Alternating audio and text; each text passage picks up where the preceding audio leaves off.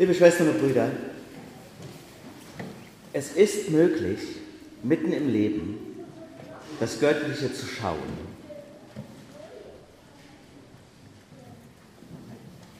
Es ist möglich. Es geschieht selten. Und es ist außergewöhnlich. Aber es ist möglich. Das ist die Botschaft für heute. Das göttliche Schauen, das heißt, die tiefen Dimensionen des Lebens zu berühren und mit dem Eigentlichen in Kontakt zu kommen, vom Letztgültigen ergriffen werden und bewegt. Darum geht's. Jetzt ist das zugegebenermaßen kein Allerweltsereignis. Und das passiert auch nicht jedes Mal beim Aldi, an der Kasse oder beim Friseur oder wenn ich Kontoauszüge abhole. Aber zum Beispiel auf Patmos. Dem Johannes ist es so passiert. Aus seiner Offenbarung stammt der Predigtext, ihr habt es in der ersten Lesung gehört. Wer war schon mal auf Patmos? Immerhin. Warum wir gerade, bis die Kinder versorgt sind. Also nochmal, ihr wisst ja, ihr könnt sie dort hinten dann Paten mit ihnen spielen und da kann man trotzdem die Predigten hören.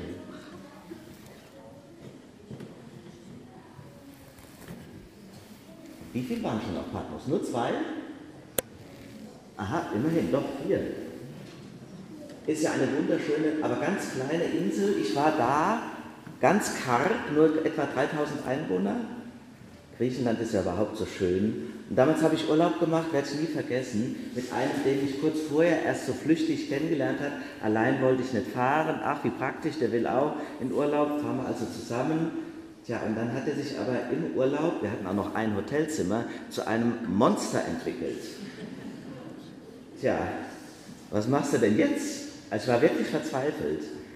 Richtig schrecklich war das. Du musst dir jetzt allein die Zeit vertreiben, habe ich gedacht, sonst hältst du das nicht aus. Und da hatte ich das wahnsinnige Glück, dass am Hafen dann eben Schild war, Überfahrt nach Patmos. Bin ich darüber geschippert, wollte immer schon mal die Höhle sehen, in der angeblich Johannes seine Offenbarung geschaut hat. Und dann, wen treffe ich, unglücklich wie ich war und voller Heimweh, einen Freund aus dem Vikarskurs.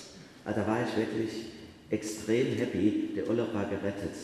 Es war fast für mich wie so eine Offenbarung.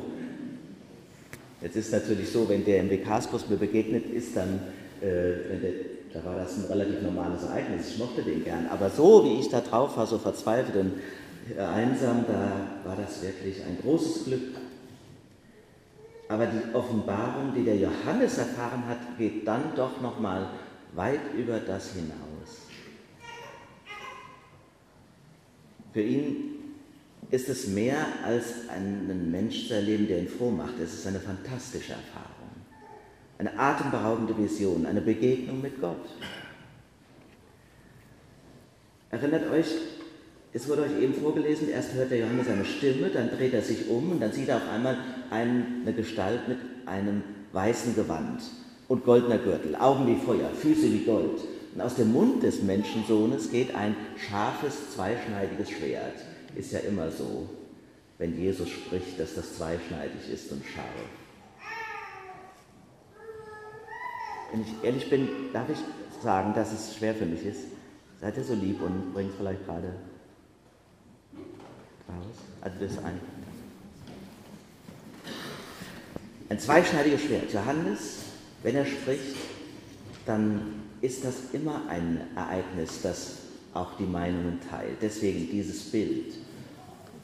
Jetzt aber sieht Johannes ja nicht nur einen normalen Jesus, also den irdischen, sondern er sieht den Auferstandenen, den Weltenherrscher, den kosmischen Christus, der, der alles umfasst, das Erste und das Letzte, Tod und Leben, der, der, der die Schlüssel des Todes und der Hölle in der Hand hält.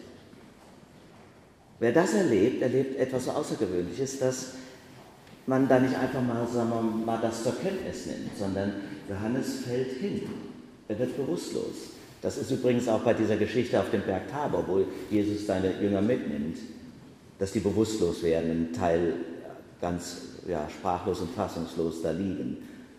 Johannes fällt hin, wird bewusstlos, sieht sieben Leuchter, sieben Sterne und erhält dann den Auftrag, alle seine Visionen aufzuschreiben als Botschaft an die sieben Gemeinden in Kleinasien. Das ist dann die Botschaft, die in diesem Symbol offenbart wird. Diese Gemeinde soll nämlich getröstet werden. Warum? Weil die Christen im Römischen Reich seinerzeit verfolgt waren. Unter Kaiser Domitian, sehr verfolgt und bedrängt, hing damit zusammen, dass sie sich dem Kaiserkult verweigert haben und nicht anerkennen wollten, dass in ihm Gott zu sehen ist. Deshalb lebten sie gefährlich. Und das ist die Situation am Ende des ersten Jahrhunderts. Jetzt leben wir ja auch immer gefährlich. Gefährdet sind wir in jeder Zeit. Und auch wir sind des Trostes bedürftig. Immer hungern wir nach einem, der stärker ist als alle Widerstände unseres Lebens, stärker als alle Gefahren, als alle Herausforderungen, als alle Krankheiten. Deshalb nochmal die Botschaft des Tages. Es ist möglich, mitten im Leben das Göttliche zu schauen. Warum? Weil das Göttliche uns nahe ist. Das heißt Verklärung. Gott zu begegnen, mit ihm eins sein, das alles steckt hinter diesem Sonntag. Jetzt gibt es Momente der Verklärung, die sind ja sehr irdisch. Ich habe es ja schon erwähnt. Auf Patmos einen Freund treffen, wenn man sich gerade alleine verzweifelt fühlt. Fühlt sich sehr, sehr gut an, ist aber ein irdischer Moment. Oder Geburtstag feiern in der Christuskirche mit 350 Leuten. Das ist fast Verklärung. Sehr glückliche Momente, vielleicht auch Stunden voller Seligkeit. Und wenn ich euch jetzt fragen würde, wo ihr so das Gefühl hattet, da war das Leben so außergewöhnlich schön, das war ein solches Höhepunktsereignis, dass da Verklärung vielleicht ein Wort sein könnte, das das beschreibt, ihr würdet sicher Beispiele finden. Als ihr verliebt wart, heiratetet, als ein Kind geboren wurde oder das Enkelchen eine große berufliche Herausforderung gelungen ist oder bestanden war. Oder vielleicht eine Urlaubserfahrung, muss aber nicht Patmos sein, kann auch, was weiß ich, eine Wanderung im Siebengebirge sein, wo man so ganz erfüllt ist. Es gäbe Momente, wenn ich euch in die Erinnerung führe, die euch einfielen, ganz gewiss. Aber es ist mehr mit der Verklärung gemeint. Es wäre zu kurz gegriffen, wenn wir beim Stichwort Verklärung nur an die Momente irdischen Glücks denken würden. Es geht ja um Gott. Und mit ihm, das ist das Besondere, können selbst schwierige oder leidvolle Momente Augenblicke der Tiefe sein, auch der Erfüllung. So habe ich zum Beispiel, will ich euch gerne erzählen, am Freitag, am vergangenen, nicht nur meinen Geburtstag gefeiert und da ja so unendlich viel Zuneigung und Freude erfahren, ich habe kurz vorher noch an einem Sterbebett gesessen. Ich durfte das, sage ich, weil es wirklich ein schönes Erleben war. Es ist nicht immer so, wenn ein Mensch stirbt oder im Sterben liegt, aber manchmal schon.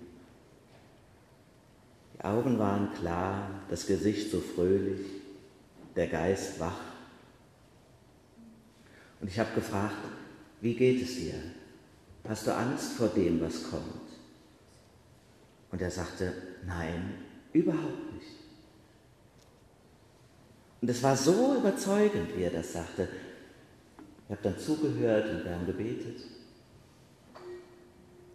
Und alles war total ruhig und entspannt. Auch in mir, diese Zuversicht und dieser Trost, die übertrugen sich auf mich. Ich habe mich ja schon seit einem Monat mindestens und in den letzten Tagen wahnsinnig verrückt gemacht vor diesem Geburtstag. Und da ist anderthalb Stunden vorher nur diese Gelassenheit und diese Freude, dieser Intensität dieses Momentes. Und ich wüsste auch gar nicht, so geht es mir ja öfter in meinem Beruf, wer jetzt hier wen getröstet hat. Wenn es auch für viele seltsam klingen mag, ich hätte die Stunde vor meiner großen Feier nicht schöner zubringen können. Ob ich denn von diesem Abschied auch erzählen dürfte, habe ich ihn gefragt. Ja, ja, das dürfte ich. Dürfte es auch in der Predigt erzählen hat er gesagt. Und so erzähle ich es euch heute, damit ihr wisst, wie schön Sterben sein kann.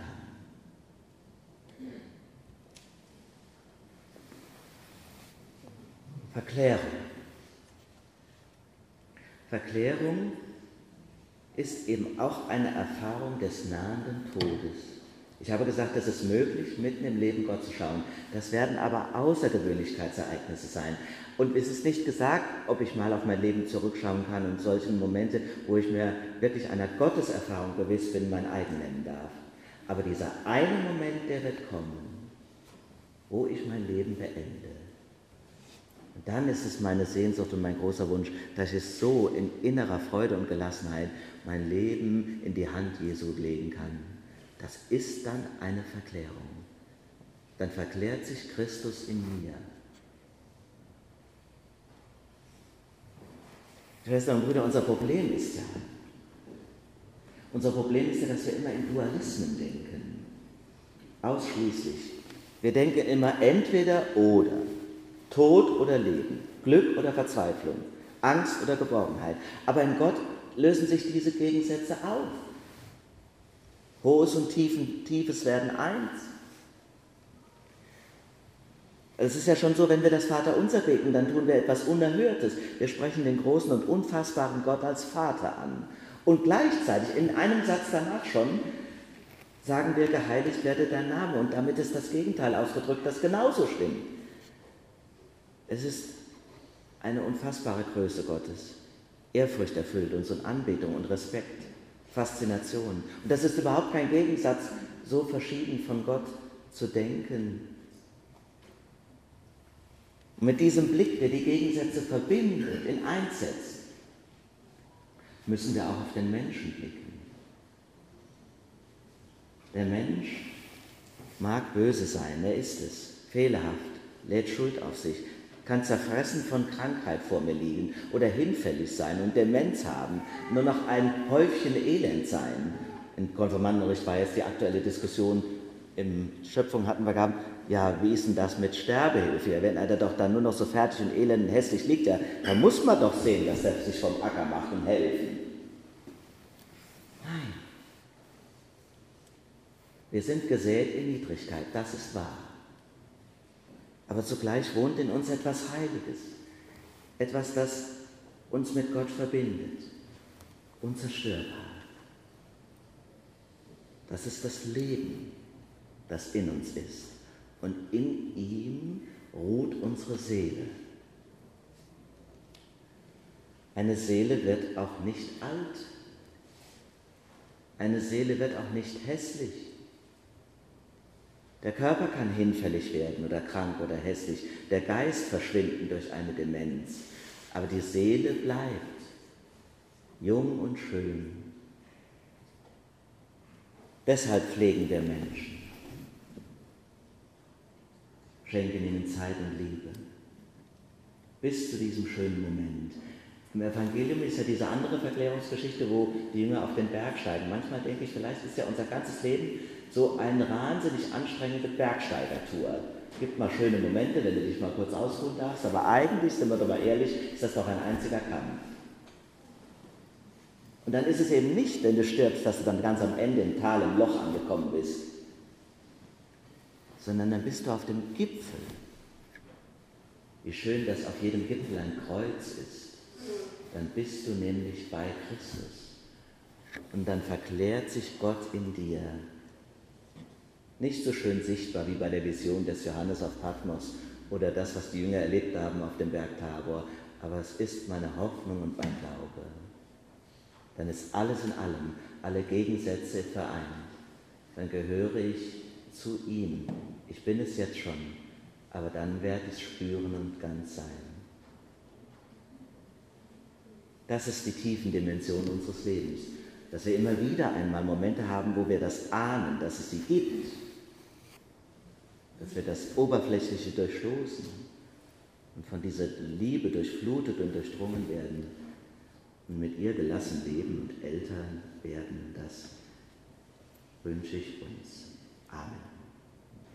Der Friede Gottes, der höher ist als alle Vernunft, bewahre unsere Herzen und Sinne in Christus Jesus. Amen.